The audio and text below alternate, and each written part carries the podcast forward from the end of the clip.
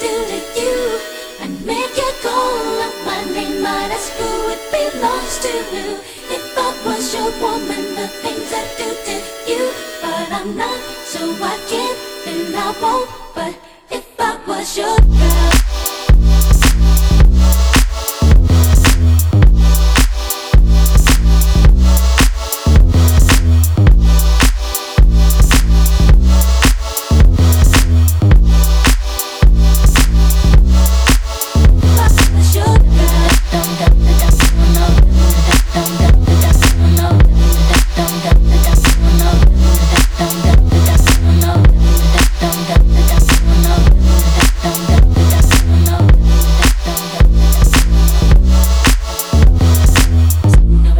surrenders with a list of my.